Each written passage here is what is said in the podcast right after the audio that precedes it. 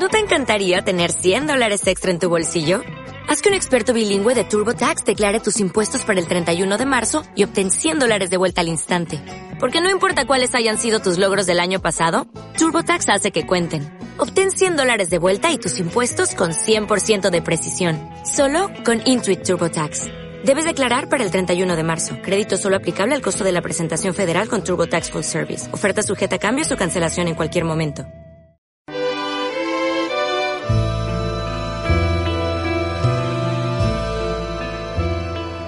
Un instante. Una foto.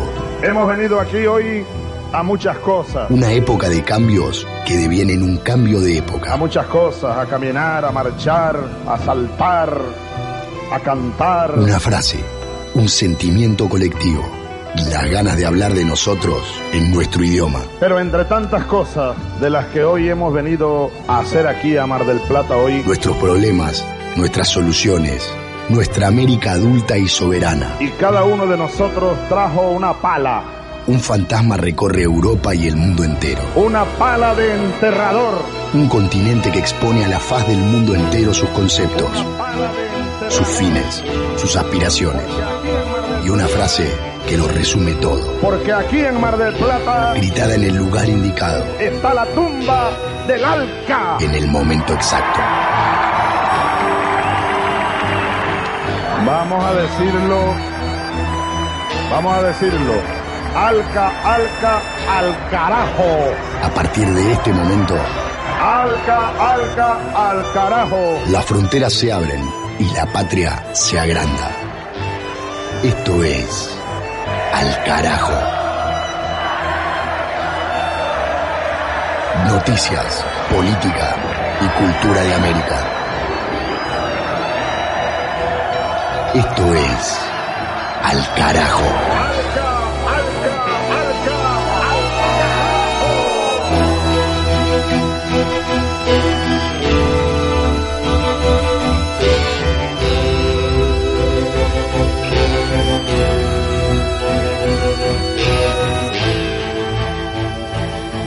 Programa 38, temporada 11, año 2020. Estamos empezando al carajo, nueva emisión. Mavi lee, Ernesto pone música y Pablo cuenta. Mavi es Mavi Sosa, Ernesto es Ernesto Vera y Pablo soy yo, Pablo Daniel Obín, en la conducción, producción periodística y ediciones en este ciclo de información política, social, cultural de América Latina y el Caribe. 60 minutos sonando en 30 radios, más o menos, en distintos países de la región y del mundo. Emisoras en Uruguay, emisoras en Argentina, emisoras en Chile, en España también, y por las plataformas en todo tiempo y lugar, YouTube, Canal Al Carajo, plataforma iVox, ivox.com barra Al Carajo 2020.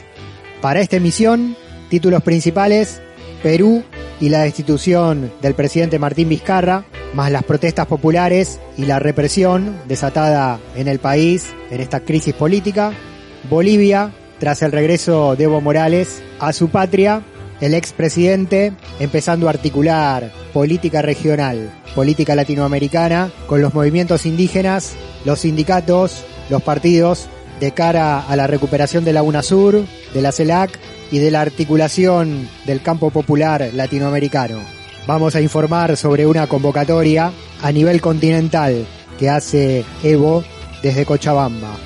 También México y la violencia política, Paraguay y las protestas campesinas, Colombia y otra masacre de líderes sociales, Venezuela y el llamado al diálogo de Maduro al presidente electo en Estados Unidos, Joe Biden, electo con signos de pregunta en el marco de los reclamos y acciones judiciales todavía persistentes de Donald Trump y compañía. Para la literatura, que también es protagonista en este programa, nuestro clásico, Mavi Sosa va a leer 100 años de soledad de Gabriel García Márquez. Nos acompañó toda esta temporada y nos sigue acompañando en estos últimos capítulos del año, llegando también al final de 100 años de soledad, que es un libro que seguramente leyeron todos y todas, o la mayoría, pero en la radio tiene otro sabor y otra magia y el final yo por lo menos no me lo acuerdo, así que lo espero ansioso. Para la música, lo mencioné a Ernesto, nuestro compañero trae historias y canciones de una banda de Paraguay que se llama Entre Hojas, que será también protagonista de esta vuelta por la patria grande. Redes sociales, Twitter, Facebook, Instagram, al carajo radio, nos buscan por el nombre del programa, para la comunicación y para el vínculo entre al carajo y ustedes, quienes escuchan en distintos lugares del continente. Antes de arrancar y abrir los primeros titulares, me permito una mención a las elecciones producidas en Bélice, uno de los 33 estados, países, naciones de América Latina, pequeña porción de tierra en el centro del continente que no está en los diarios internacionales, en los portales, es una de esas patrias latinoamericanas y caribeñas marginales, en realidad no marginales, sino marginadas en la construcción de realidades y de intereses periodísticos. Sin embargo, como este programa es América Latina, saludamos al pueblo de Bélice, la ex Honduras británica, hoy nación independiente, que eligió nuevo presidente de la nación, que se llama Johnny Briceño, del Partido Unido del Pueblo, organización de centro izquierda, que le ganó a la derecha oficialista hasta ahora, con su candidato Patrick Faber, del Partido Democrático Unido. Podemos decir, en esta construcción geopolítica del mapa de América Latina y el Caribe que llevamos siempre acá en el carajo, que a Belice lo podemos pintar o colocar del lado del campo popular en la relación de fuerzas entre izquierdas y derechas de nuestra región. Viva el pueblo de Bélice, de vuelta, que eligió democráticamente, como nos gustaría que pase en todos los países de América y del mundo. Ahora sí, abrimos el boletín informativo y damos pie al inicio de la recorrida continental, las noticias de la patria grande y su desarrollo acá en Alcarajo. Del Atlántico a los Andes, del cerro a la cordillera. Al carajo. Las noticias de América.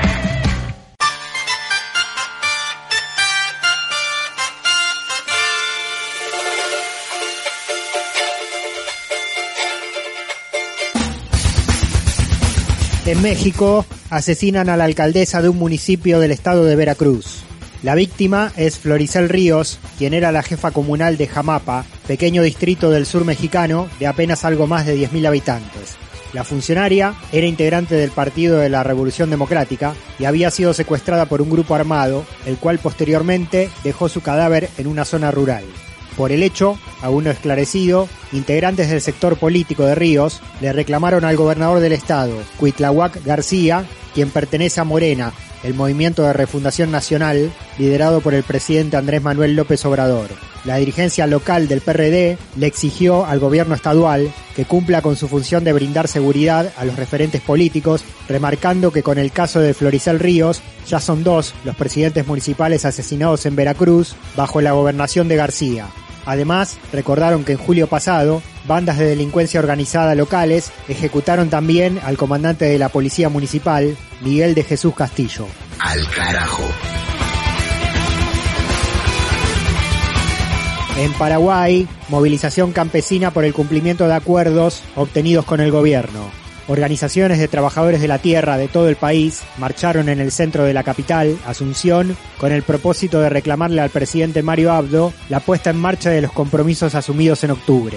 Los acuerdos incluyen la reactivación de la agricultura familiar con un fondo de 30 millones de dólares, la condonación de deudas a los pequeños productores, el respeto a las comunidades indígenas y el respaldo a la población de adultos mayores. Además, se había pactado la puesta en marcha de un plan de emergencia agraria y un aumento del 20% de los presupuestos destinados a educación, salud, viviendas y protecciones. Según la Coordinadora Nacional Interseccional de Paraguay, que encabezó la protesta hasta la sede del Ministerio de Agricultura local, después de más de un mes del acuerdo, el Poder Ejecutivo todavía no puso en marcha ninguno de los puntos prometidos. Ante esto, los dirigentes campesinos e indígenas de Paraguay declararon que se sienten estafados por el presidente Abdo, a quien acusan de mostrar desinterés por los efectos de la crisis económica producida por la COVID-19, por lo cual anunciaron que se mantendrán en estado de alerta y movilización permanente. Al carajo. En Colombia, cinco muertos en dos nuevas masacres simultáneas contra campesinos. Los hechos ocurrieron con diferencia de pocas horas en los departamentos de Antioquía y del Cauca, dos de los más violentos en el país gobernado por el derechista Iván Duque. La primera de las masacres ocurrió en el municipio Támesis de Antioquía, donde las autoridades locales confirmaron el asesinato de tres personas. Las víctimas son Luis Parra Sepúlveda, de 65 años de edad, junto a dos jóvenes de cerca de 20 años, según la versión oficial, en medio de un ajuste de cuentas relacionado con el narcotráfico. La otra masacre se produjo horas después en la comuna de Argelia, en el departamento del Cauca, donde resultaron asesinadas dos personas y otras tres resultaron heridas, todas vinculadas al líder social Álvaro Narváez Daza, asesinado en abril por sicarios de terratenientes. Tras estos hechos, el Instituto para el Desarrollo y la Paz de Colombia recordó que en lo que va del año se produjeron en el país unas 70 masacres con el asesinato de al menos 50 líderes sociales y defensores de derechos humanos. Al carajo. En Venezuela, Maduro convocó al diálogo al presidente electo de Estados Unidos, Joe Biden. El mandatario bolivariano aseguró en conferencia de prensa que su gobierno trabajará para retomar los canales de comunicación decentes, sinceros y directos con la futura administración del candidato ganador de las recientes elecciones norteamericanas.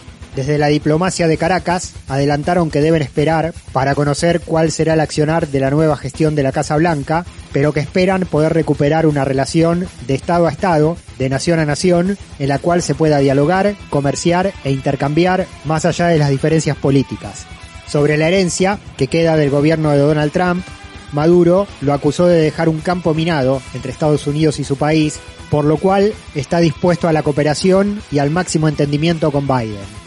También el presidente venezolano manifestó sus felicitaciones al presidente electo y a su vice Kamala Harris y abogó para que sepan interpretar el tiempo histórico de la humanidad y de los Estados Unidos. Maduro también hizo referencia al no reconocimiento de Trump a la victoria de Biden en la elección del 3 de noviembre pasado y a la reacción de la oposición local ante la caída de su gran patrocinador. Donald Trump dice que va a la Corte Suprema y a pesar de que él ha hecho eso, ha dicho eso, Juan Guaidó y Iván Duque lo dejan, lo abandonan en un segundo. Dios santo. Así es la verdad. Así es la realidad de esa derecha traidora. Por eso es que en Venezuela lo llamamos el G4RP. ¿Sabes qué significa el G4RP? El grupo de cuatro ratas pelúas, encabezada por la rata mayor, la rata super pelúa, Juan Guaidó, con el perdón de las ratas. Me perdona esos animalitos que andan por ahí que son nobles, que no tienen mala intención, las ratas pelúas. Bueno, así es nuestra felicitación al pueblo de Estados Unidos. Amamos al pueblo de Estados Unidos, queremos al pueblo de Estados Unidos y le pedimos a Dios que nos dé sus bendiciones, que nos dé su protección y que le abra caminos de paz a la humanidad, que abra caminos de diálogo y entendimiento entre Estados Unidos y Venezuela y que el próximo año podamos transitar un camino de diálogo civilizado, de altura, de futuro. Eso lo digo desde el corazón. Y si vamos con buena fe, lo podremos lograr.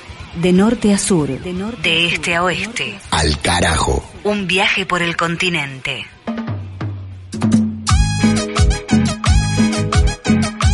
Juanito Ayala y Santa Feria, de Chile, a los que le canto yo.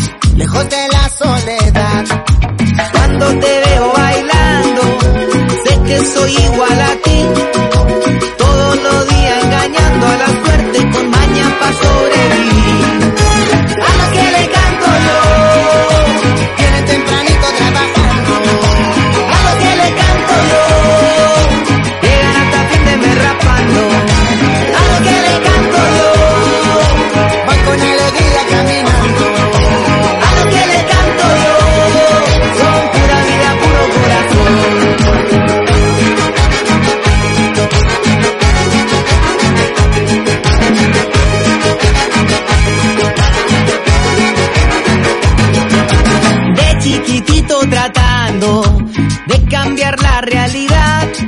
Sin miedo y con esperanza, dejé la vida volar. La calavera es mi bandera, canto rebelde la libertad. A la deriva por la frontera, lejos de casa buscando el pan. Cuando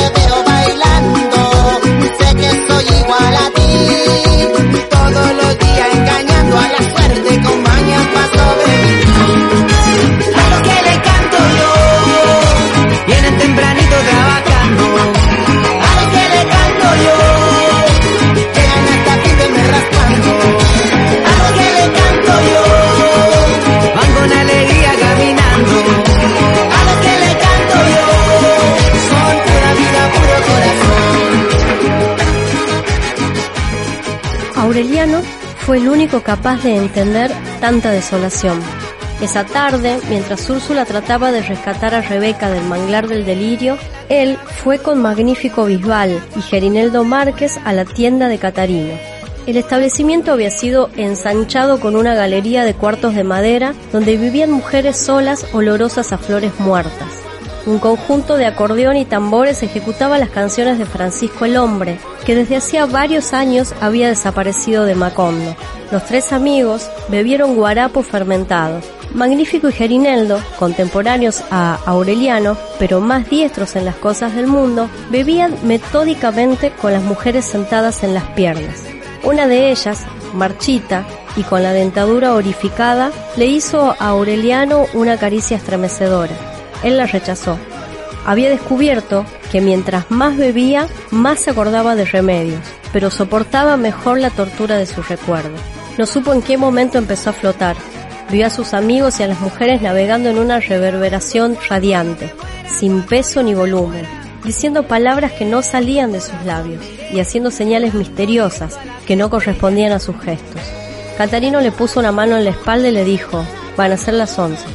Aureliano volvió la cabeza, vio el enorme rostro desfigurado como una flor de fieltro en la oreja y entonces perdió la memoria, como en los tiempos del olvido, y la volvió a recobrar en una madrugada ajena y en un cuarto que le era completamente extraño, donde estaba Pilar Ternera en combinación, descalza, desgreñada, alumbrándolo con una lámpara y pasmada de incredulidad.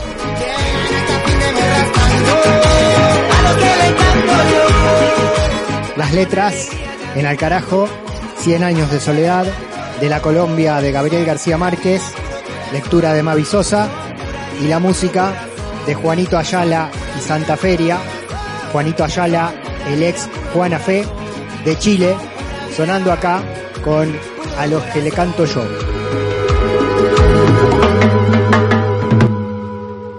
Las luchas políticas, las luchas sociales de la región tienen su lugar.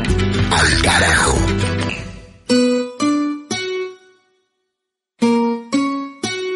Ahora en Al carajo, Informe Perú, repercusiones y consecuencias de la destitución, de la vacancia del presidente Martín Vizcarra por parte del Congreso y la toma del poder del titular del legislativo, Manuel Merino, del partido centroderechista Acción Popular, un dirigente que llegó al Congreso con nada más que 5.000 votos y que se convirtió en presidente de la nación con esto que algunos sectores califican como un golpe parlamentario, otro más en Latinoamérica. La explicación y el análisis lo traemos al programa de la mano del periodista Renzo Chávez, integrante de la Asamblea Nacional de Periodistas de Perú. Desde Lima, charlamos con él y traemos la realidad de esta noticia de alto impacto en el continente directamente desde el territorio. ¿Qué tal Pablo? En efecto, como estás mencionando, desde el día lunes, en realidad, cuando tuvimos esta sorpresa de vacancia, que, dicho sea de paso, no esperábamos, o sea, algo de lo que poco se esperaba era la aprobación, considerando que ya el, el anterior intento de vacancia se había frustrado, que el tema en sí de todo lo que se estaba debatiendo, eh, como decimos, se había enfriado, había, había perdido un poco el impacto, no, no esperábamos para, para nada un, una vacancia y cuando el Congreso de la República alcanzó los votos necesarios, ya la ciudadanía se volcó a las calles, eh, las personas salieron a manifestar su indignación.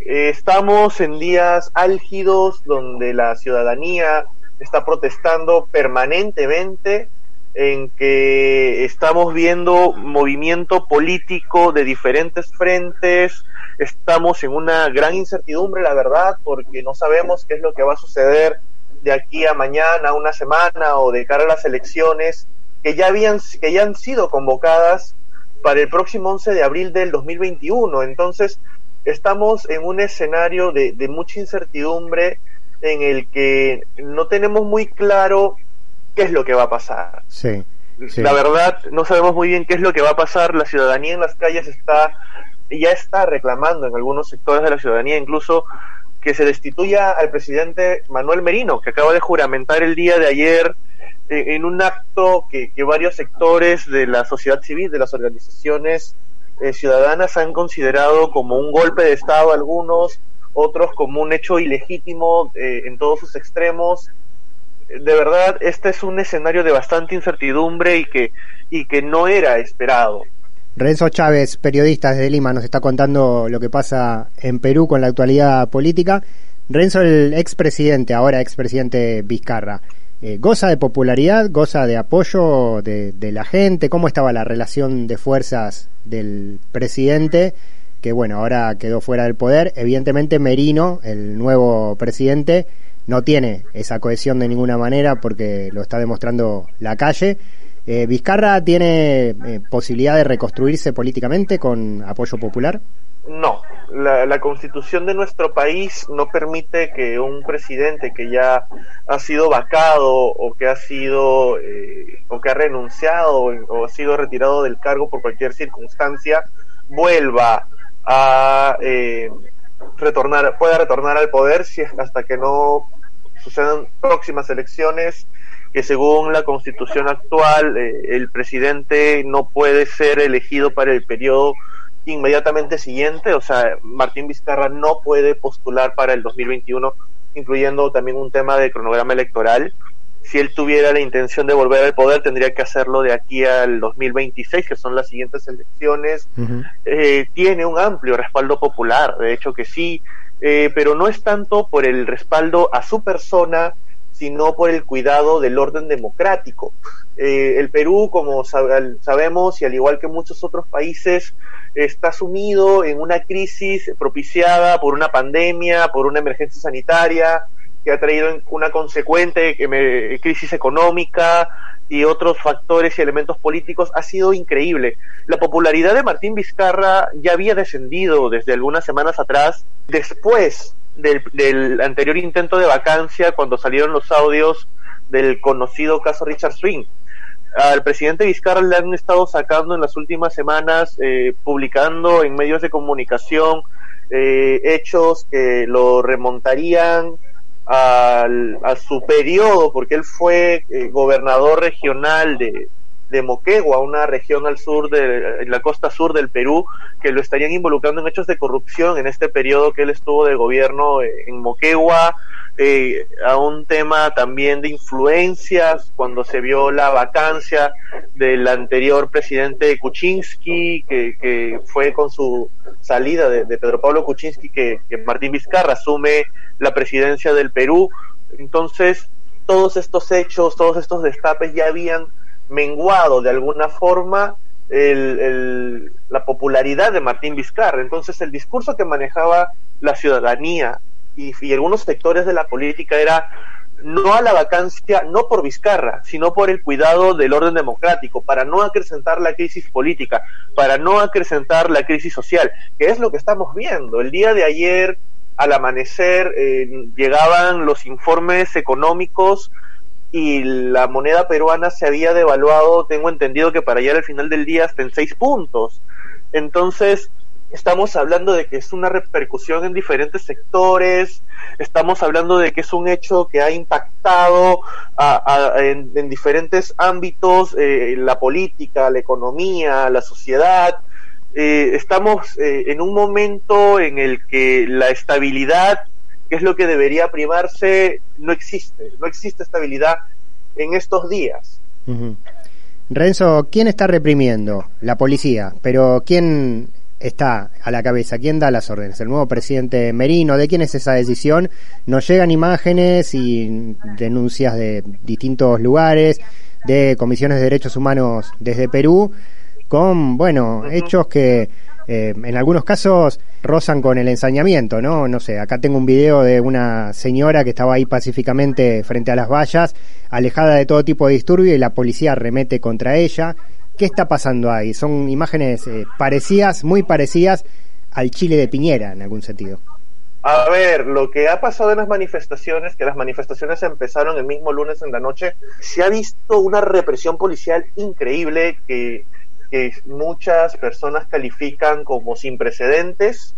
Incluso nosotros de la Asociación Nacional de Periodistas hemos registrado y hemos emitido ya hace unos minutos un informe donde damos cuenta de 16 ataques a periodistas porque han estado haciendo su trabajo, han estado cumpliendo su trabajo y mayormente de parte de la de la policía Informe de la situación en Perú por Renzo Chávez, integrante de la Asamblea Nacional de Periodistas desde Lima, la capital del país. Nuestro compañero nos narró los pormenores y el entramado de la destitución del presidente Martín Vizcarra y el papel de Manuel Merino, nuevo presidente interino, una marca más en la historia del Perú de interrupción de los procesos institucionales, mandatos incompletos, corrupción, pobreza, exclusión, protestas y revueltas populares.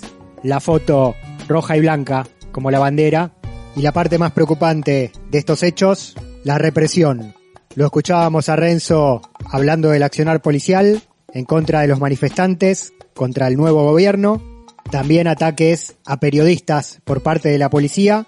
Le pedimos ampliar sobre esto. Sí, sí, en efecto, eh, como, te reitero, hemos eh, lanzado hace unos minutos desde la Asociación Nacional de Periodistas del Perú un informe de 16 casos que te decía, eh, estamos hablando de periodistas que han sido eh, golpeados con la vara policial, de disparos de perdigones, de gases lacrimógenos disparados directamente hacia ellos, ellas. Eh, ha sido terrible lo que se ha visto, es, de verdad es una cifra demasiado alta para una protesta que había comenzado el lunes en la noche y ha seguido por el día de ayer y va a seguir el de hoy también. Entonces, eh, por lo menos desde nuestro frente estamos totalmente alertas para ver qué es lo que pasa. Estamos en, esta actitud de vigilancia permanente para, poder eh, monitorear el respeto a los derechos de libertad de prensa, libertad de información, eh, el legítimo derecho a la protesta, porque la protesta este año ha sido respaldada por el Tribunal Constitucional del Perú, porque es la máxima entidad autoridad que interpreta la Constitución y ha recibido un importante respaldo y que estamos viendo una serie de represiones y ataques no solamente a periodistas, también a manifestantes. Se habla, se habla de, de que solamente en una de un grupo de manifestantes han habido 19 detenidos. Eh, también se habla de otro tipo de ataques. Hay muchos heridos de perdigón, de, disparos eh, directamente hacia su cuerpo, hacia sus rostros.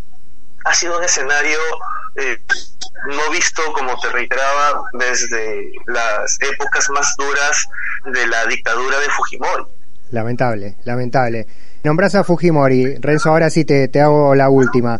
¿Cuál es el rol de, del partido de Fujimori, de lo que queda de del Fujimorismo que, bueno, este, este gobierno de Vizcarra que sucedió al de Pedro Pablo Kuczynski, que también fue vacado, eh, llegó al poder por el antifujimorismo, ¿no? Por una votación popular que terminó apoyando a ese sector en un balotaje para que no gane Keiko Fujimori. ¿Cuál es el rol de ese sector hoy en esta vacancia del presidente y en todo lo que está pasando? Entendemos que el Fujimorismo eh, ha sido uno de los aliados de, Acción Popular, de, de para el Progreso y otros grupos políticos que han impulsado la vacancia, ¿no? Se ha hablado de negociaciones entre los grupos políticos y el Fujimorismo, que siempre ha sido crítico y, y, opositor a la, a, la postura del gobierno de Martín Vizcarra definitivamente ha jugado un rol en ese sentido. Ha sumado votos, ha sumado muchos votos, de, porque es el Fujimorismo la tercera fuerza política del Congreso. Ah, estamos hablando de, de un respaldo a Manuel Merino, que los fujimoristas en el discurso y en el debate del día lunes algunos decían preferimos que asuma Manuel Merino a que siga Martín Vizcarra sin gozar las repercusiones políticas, sociales y económicas que esto ha significado. Y de verdad el antifujimorismo en estos momentos es una es un grupo muy antipopular. O sea, eh, como bien mencionabas, en el 2016 el triunfo de Kuczynski no ha sido el triunfo de Kuczynski, sino el triunfo del antifujimorismo, porque ha sido el grueso de la población que dijo no queremos que, vuelva el fujimorismo y por eso elegimos a Kuczynski a pesar de que también tenían sus distancias con, con esta agrupación política. Muy bien, nos quedamos atentos, Renzo. Te agradecemos este reporte muy completo. Nos quedamos preocupados por la situación de represión. Estamos atentos y, bueno, te molestaremos, los molestaremos nuevamente. Pues nada, Pablo, cuando gusten, estamos en contacto. El día de hoy, eh, y con esto cierro, va a estar juramentando el nuevo gabinete de ministros, que, que es el gabinete conformado ya con Lama, quien, quien ha juramentado ayer como presidente, eh, este gabinete va a estar encabezado por un político también de antaño, que es Antero Flores Arauz, tiene algunos cuestionamientos a nivel de algunas gestiones que ha hecho y una cuestión interesante que, que, la dejo en la palestra para un análisis eh, más detallado y que, como decimos en estos días, ya la historia se encargará de juzgar. Hasta el momento ningún gobierno internacional ha respaldado la, la presidencia de Merino. Mm. no tiene respaldo institucional, ni, internacional, perdón. Ningún gobierno del extranjero ha dicho, ha saludado, ha felicitado a Manuel Merino de Lama por haber asumido la presidencia. Esto es algo nunca antes visto, de verdad. Bien, dato importante también. Renzo, muchas gracias nuevamente. Nada, de nada, Pablo, cualquier cosa estamos en contacto. Renzo Chávez, integrante de la Asamblea Nacional de Periodistas de Perú, desde Lima, informe de la vacancia del expresidente ahora, Martín Vizcarra, y los primeros días del gobierno interino de Manuel Merino. Perú presente en Alcarajo. Alcarajo. Una crónica de la región.